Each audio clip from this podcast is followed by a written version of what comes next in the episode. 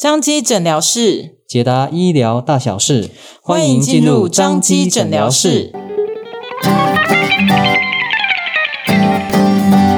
大家好，我是小米。大家好，我是木林。哎，木林，嗯，我们这个系列啊是要来介绍睡眠问题哈、嗯。对，那不知道你有没有看过一个影片哈？就是有一只小狗，它躺着睡觉，是，然后它的四肢不断摆动，好像在跑步，在追猎物一样。嗯嗯，像这种睡梦中的动作，有可能也是睡眠问题的一种哦。嗯。啊，那它不是在做梦，可能是在追猎物啊？不是，这个不是很自然的那种动作的，看起来很像梦游哈，对不对？是，好，但是这种在梦境中的动作，实际上如果是在发生在人身上，搬到床上的话，uh -huh. 这个就有可能会造成那个。家暴疑云这样子哦，这么严重啊？对 对对，所以这一类在睡眠中发生的状况，这是跟神经系统有关的哈。哦，嗯，所以我们今天邀请到一位专家，是神经医学部的张凯明医师。我们请张医师来跟我们谈谈跟睡眠有关的神经症状。张医师你好。嗯，大家好。好，那张医师可不可以跟我们讲一下，说在睡眠的时期有哪一些可能发生的症状是跟神经系统有关的？嗯，其实，呃，就是睡眠的所有的症状，大概也都跟睡眠有关，嗯、都跟神经有关，因为睡眠也是神经在管的。不过，比较能够，嗯，让外外观就可以看得出来的几个症状，比较有名的，应该就是像是不宁腿症候群，或者是呃阵发性的这个脚抽动的一个症候群，还有就是快速动眼期的这个动作障碍，类似把做梦的梦境。表现出来的这几个状况，呃，身边的人甚至有一些呃患者自己本身就可以感感觉到自己不太对劲的一些症状，这样子。嗯，不拧腿，哎，这个听起来好特别的一个名字。对啊，好像很少以前很少听到这样子的。对，而且很多人听到不宁腿这三个字怎么写，就是不安宁的腿的意思。对，那它呃。因为它其实，在英文里面就是 restless，就是、嗯、就是不安静、不安宁的意思，所以它翻成中文是直接翻。那确实，它的症状也就是腿部不安宁的一个表现。嗯，那这样子跟睡觉有什么样的关系？为什么他会这样子？是这个病蛮特别的。那它到底是呃怎么发生的？呃，还不是非常的确定。不过大大大体的研究认为说，可能跟我们体内的这个多巴胺的一个。调节不太对劲有关，嗯，那因为调节不太对劲，它就呃，我们神经有很多的一些调节，它都是有时时间的分布的，所以它这个很特别的是，它多巴胺的不足的一个状况，比较容易发生在傍晚或是睡前，嗯嗯嗯，所以很多个案早上都好好的，嗯，准备要入睡的时候，一躺在床上在休息的状态，他就开始出现双脚不舒服，嗯，而且不舒服有时候很难形容，他会觉得刺刺的。嗯，觉得针在扎，蚂蚁在咬，那或者是他就很酸，他就是很不舒服。那如果他这时候下来站一站，走一走，在床上踢腿、踩脚踏车，诶、欸，又好一点。想说好一点了，我要来入睡，因为这个很影响到睡眠。嗯，我正要躺下来休息的时候，我的脚就不舒服到受不了，那他会没办法入睡，所以他就会起来活动一下。哎、欸，好不容易比较好了，再躺躺下来又发生，又来，嗯，又来。那，那这样子大概、嗯。多少的时间就会不又又不舒服？呃，其实很多患者会一直挣扎到他累到不行，真的睡着才结束这个算折磨。可怜哦，我的天哪！对，欸、他这样，我听张医师这样讲，我我自己好像有这样的经验。哦，你也是不拧腿吗？因为我不知道，因为我觉得就就像张医师讲的，可能我我要准备要睡觉的时候，我就觉得嗯，这个脚好像腿部好像怪怪的，好像有有有虫在叮啊什么的这样。嗯可是我摸又没有啊，但是又没有被蚊子叮的感觉，嗯、但是就是觉得骨头跟肌肉里面好像就是怪怪的，就是坐立难安这样子。嗯，有一种你想要动一下，你不动就觉得不行这样，所以我就会想说，哎，那这样的，哎，我听张医师这样讲，哎，那那这样。很有可能您就是这个状况哦。不宁腿这个疾病，它不太需要透过仪器来做检查，因为它的症状实在太具特异性了。直接患者直接表达就应该就可以。是的，像您呃，我刚刚讲那些症状，您如果都符合，嗯，我是真的脚不舒服，睡前然后动一动就好，躺下来又发生，啊，您就可以说就是这个状况了。您有不宁腿症候群，这样，嗯，啊，那这样怎么办？不宁腿症候群，我们首先要先确定他有没有其他的事情来诱发他。嗯，呃，必须说，大部分的个案其实是原发性的。原发性其实就是你做所有检查都正常啦，然后神经线我都会跟患者说：“哎，神经线接驳功盖好啦，啊，所以接驳修心或神经这种代谢，因为其实是多巴胺的一个不协调所造成的。不过有一些个案是次发性的，次发性就是大最常见的两个情况，第一个是缺铁性贫血，哦，所以这个会发生在年轻女孩子。哦，生理期，对，她们食量太大了，流太多血了。是我最近就有一个个案，她大概每一两个月就要过来我这边输铁，就是因为她吃口服铁剂，就是她肠胃会不舒服，她没有办法耐受吃口服铁剂，所以我们大概就一两个月的时候就来帮她打铁，然后每次在要准备。输铁之前，他铁是最低的时候，嗯、他就会开始不舒服，就会睡不好这样子。对，因为他脚又开始有这个症状，所以蛮特别的。有些个案，他就是是跟缺铁性贫血有关。嗯、我们只要把铁补好，他症状就会消失了，嗯、所以他也不需要吃其他的治疗药物。嗯、那再来就是洗肾的病人。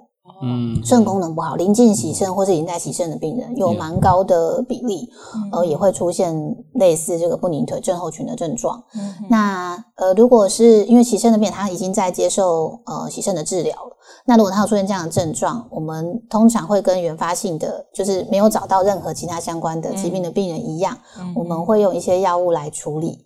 那药物其实效果蛮好的。我们就是说，这个多巴胺的不协调啊，吼，就是是这个不宁腿症很重要的一个呃机转。嗯、所以，其实在用药上面，就是我们呃最常使用的，其实就是治疗帕金森氏症的药物。嗯、那帕金森的药物里面有一种，就是呃，就是多巴胺的促进剂。嗯、那我们在这样子的不宁腿症的个案，也是使用这个促进剂，不过它其实只需要很低的剂量。呃，相较于帕金森症的个案，呃，我都会跟患者说，你只有吃帕金森症个案的八分之一而已，所以其实副作用不大，很多个案都可以耐受，而且它不会有抗药性，就是我们很多不会越吃越重。对，患者说，那我这样吃，我会不会越吃越没有用？那我吃了会不会好？呃，我必须说，它是一个慢性病，就是因为是不协调，嗯，所以。呃，不协调的话，我们没有办法让神经的协调，吃了药之后，它就完全恢复调节的状态。嗯，所以呃，这类的个案，如果除非有找到是呃肾功能异常，或者是有这个缺铁性贫血，它可以靠补铁来做治疗。嗯、呃，其他的个案其实它会像高血压、糖尿病一样，需要长期吃。哦、那吃了。吃了就有效，就不会不舒服，效果非常好。嗯，但是就是一停药，我几乎九成的病人停药之后都会复发。哦，对，然后就跟他说，所以是没有办法痊愈的。对的，我就跟他说，不要紧啊，神经爽这不好，你吼，迄个加油啊，吼都舒服就对啊，油啊八分之一的剂量，你其实没什么副作用，所以也大刚爱加吗？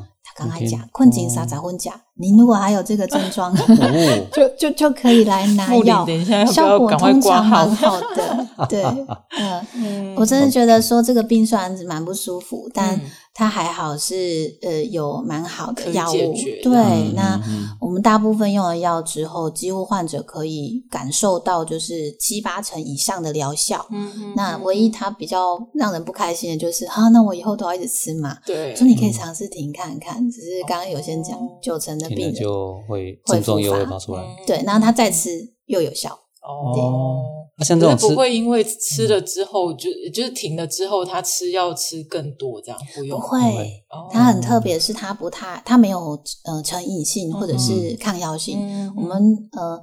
可能其他的医师会跟大家分享那个失眠的部分，安眠药我们就很担心这一块。嗯、那这个病蛮特别，它的药物不不会有什么抗性，嗯、所以蛮多个案它都可以就是获得蛮不错的缓解。这样，那这个药有副作用吗？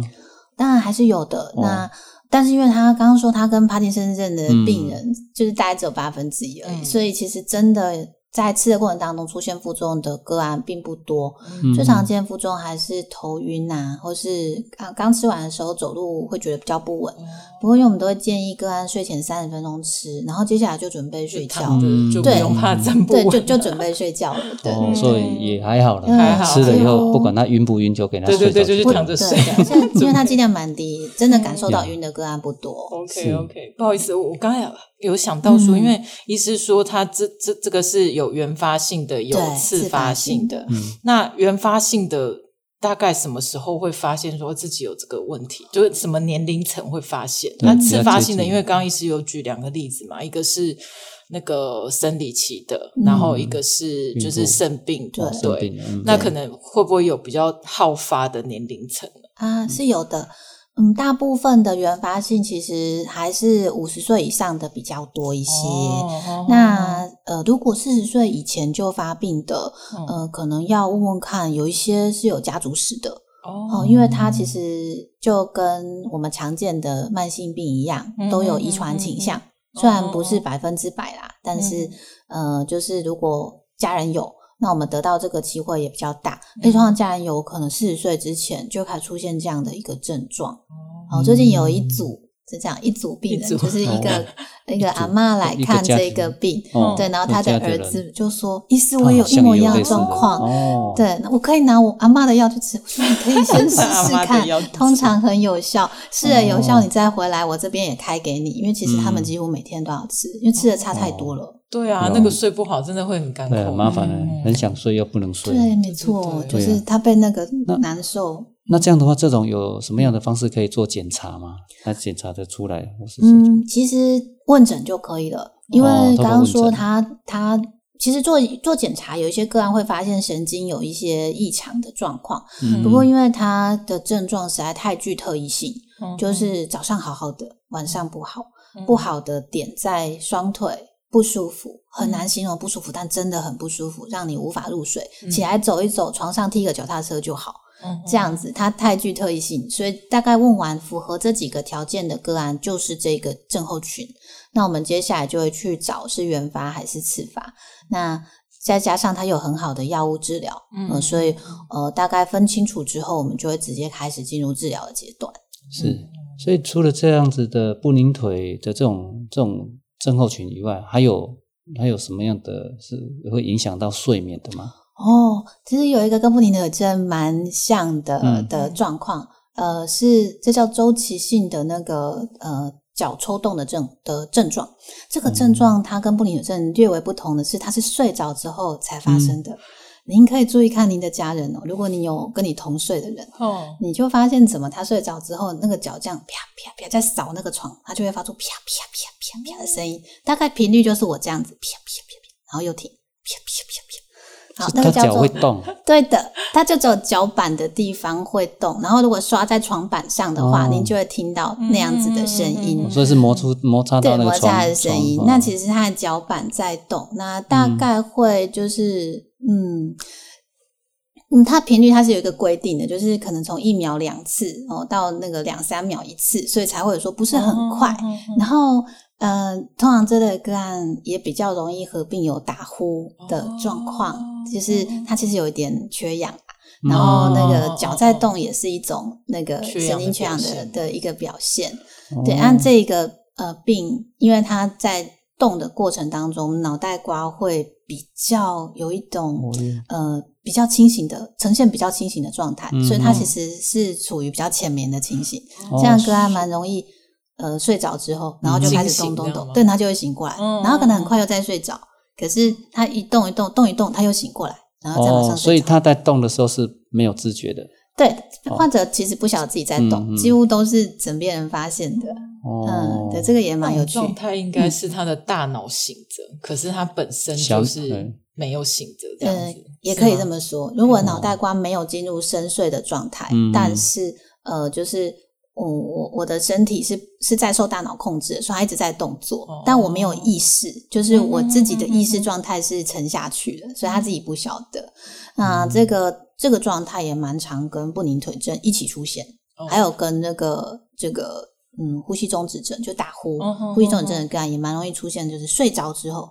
通常都在刚睡着的第一个睡期，嗯嗯，大概就是九十分钟之内，嗯，就会出现。所以如果您刚好是比你枕边人晚睡的，你就可以观察看看他有没有这个状态。对对对。所以这个也是可以透过这个多巴胺的药来治疗吗？啊，这个病可以的。那不过这个病我我们比较不会像不宁腿症一样一定呃让患者接受治疗，主要是因为有的患者他虽然他睡得没有那么深，嗯、但他不感觉到自己是倦怠的，哦、他不感觉自己的睡眠品质有很不好。嗯，那所以我们常常都是做可能做等一下我们要讲的这个快速动眼期动作障碍的的病人，或者是我们在做呼吸中止症的病人的睡眠检查的时候，就意外发现他有这个情形。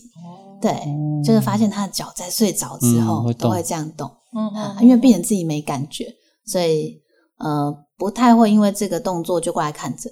嗯我也有遇过这个动作就来看诊，那都是被那个枕边人压的人抓他，他好奇怪，睡觉的时候 脚一直一直动。对，不过这个应该对他本身，就是对这个病人本身没有什么很大的影响，所以就不需要特别去治疗他，是不是这样？嗯，应该说有的患者也会有有点大的影响，嗯、就是睡眠不足，对，他会睡眠品质不佳，哦、不好，所以白天就会比较倦怠。嗯，那呃，如果他同时符合睡眠品质不佳、白天倦怠的个案，我才会，如果他只有这个症状，我才会针对这个症状用药。嗯，对。那他如果是不宁腿症，我们会直接治疗不宁腿，因为通常不宁腿都难受到无法入睡。嗯嗯嗯嗯嗯所以其实还蛮蛮清楚，可以区分出来，就是睡觉之前发生的就是不宁腿啊，睡觉之后发生的就是刚刚讲的周期性的脚的这个抽动症这样子。哦啊，但是这个两个使用的药物是类似，算是类似的。对，哦，哇，好特别，好多好多学问。好，那医师刚刚有讲到一个叫做快速动眼期的动作障碍，嗯、这个是什么？你们听过快速动眼期吗？眼睛一直动吗？嗯，快速动眼期就是眼睛眯了，然后眼球一直动来动去。嗯、是的，哦，真的哦。为什么眼球一直动来动去？快速动眼期，对的，跟做梦有相关。呃，这个也可以观察到，假如你醒的比你的枕边人来得早。嗯，通常我们在最后一个睡眠的时候，很多人都是在做梦的时期。嗯，你就偷看他的眼睛，你就发现他在那里咕噜咕噜咕噜的转。啊，我这是在做梦。对，那个就是快速动眼期。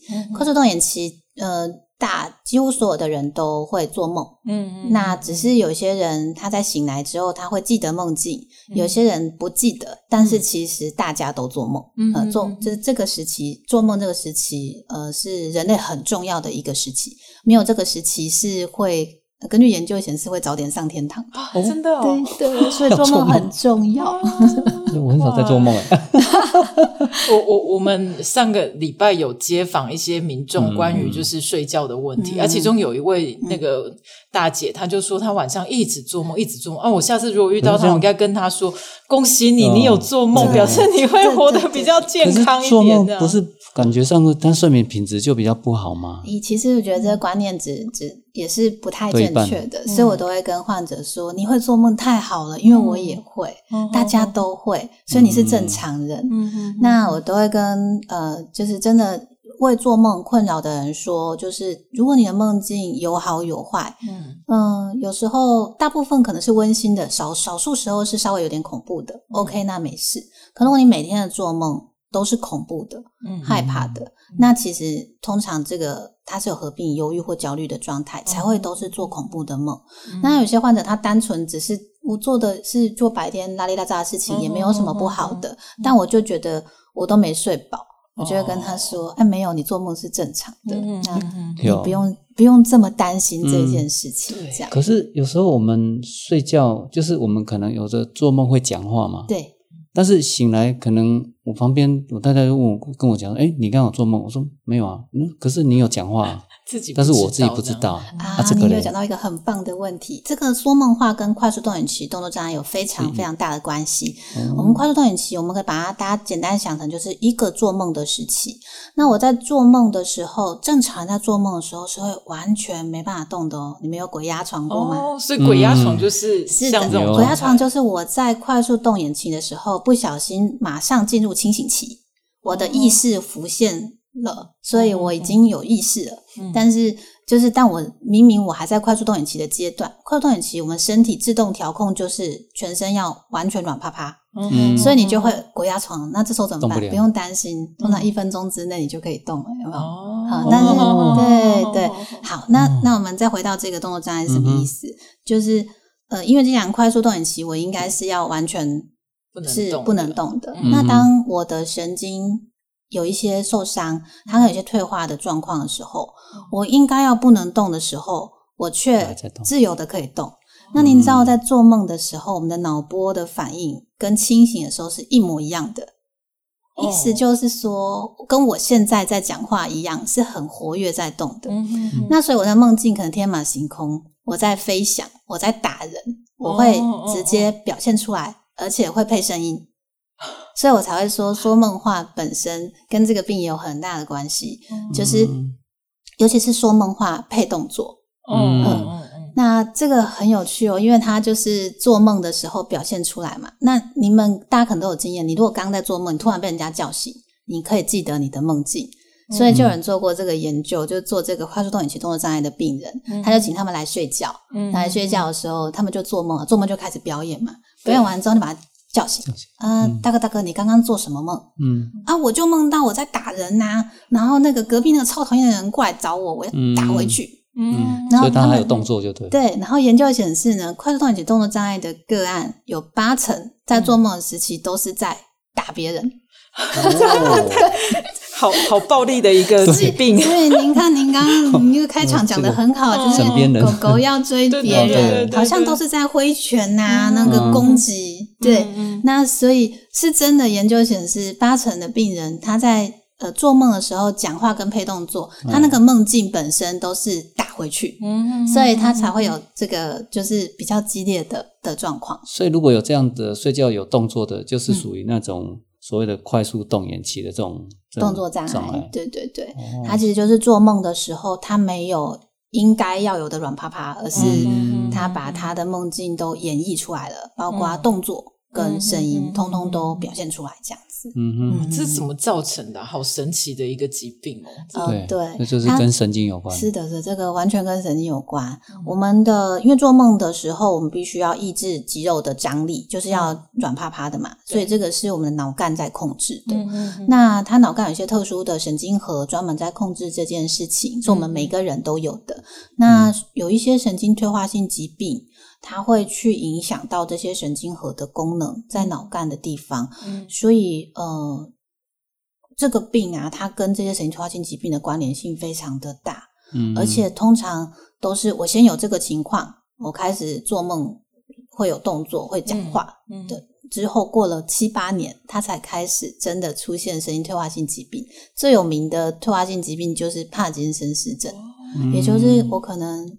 五十岁我就开始有这个对动作，对快速动眼期的动作障碍，过了七八年，然后医生就帮我确诊了，我有一个这个帕金森氏症。嗯、那那它是一个神经退化的状况。所以这样子的症状大部分好发在几什么样的年龄的？也是五十岁以上。不过刚刚前面那个是女生多，嗯、呃，这个的话是男生多。真的？对，我每次出去演讲，那个台下说，因为不好意思，演讲听众几乎都女孩子，就是阿上卡嘴，女生阿上卡嘴，然后阿上哦，问头给都是安呢，没有，哎呀，都会敢怕，但是真的会打到人，真的，嗯，所以都是被太太压来看诊，那他晚上都打我，是真的家暴那种感觉，对。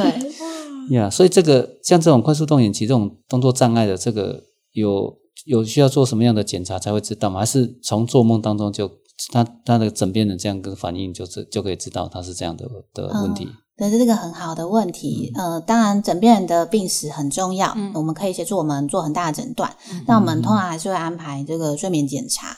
嗯，就是到这个睡眠中心睡一晚，对对对。那睡一晚的时候，有的家属就会跟我说啊，可是也无打没安对啊，安哪可以捆定没无？安那是不要那干渣。我就跟他说，事实上我们在刚刚有没有说我们在睡觉的这个时期，快速动眼期，肌肉要软趴趴。但是他即便这个晚上他没有出现打人打人的动作，但是。我们在快速动眼期的时间，我们会发现他的肌肉张力并没有下降，嗯，也就是他来睡觉的时候，我们还是可以帮他确诊他有这个病，他的肌肉还是醒着就对了。对的，你讲的很好，他的肌肉没有休息，所以即便那个晚上来睡的那个晚上他没有打人，没有叫，那我们还是可以做这个，对，可以测得出来，所以我们还是会建议个案来做。检查可以更详细的知道他的状况，这样子是，所以也就是说，如果有类似像刚刚讲的这种症状的话，还是要透过医师来看门诊，然后医师来来开一个哦检查的一个哦一个流程，嗯嗯、这样能够骗能够才能够判断说，哎，这个他是不是真的患者有这样的一个？对，是不是有这样的一个情形？而且也是担心有其他合并症，嗯、因为很多个案都还是会合并呼吸中止症。嗯、那嗯，呼吸中止症是是更需要治疗的一个状况，这样子。嗯、对。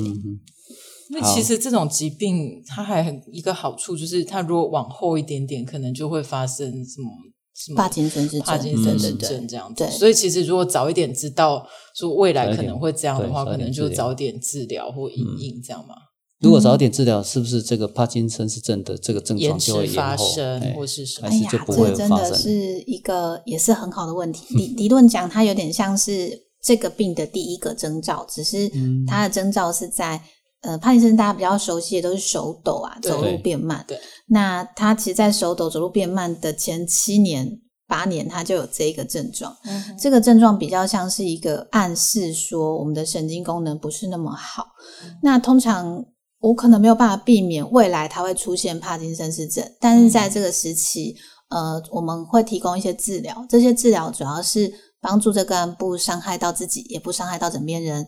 再来呢，就是我们会告诉他，因为你未来有很大的机会可能会出现帕金森氏症，我们要先做准备。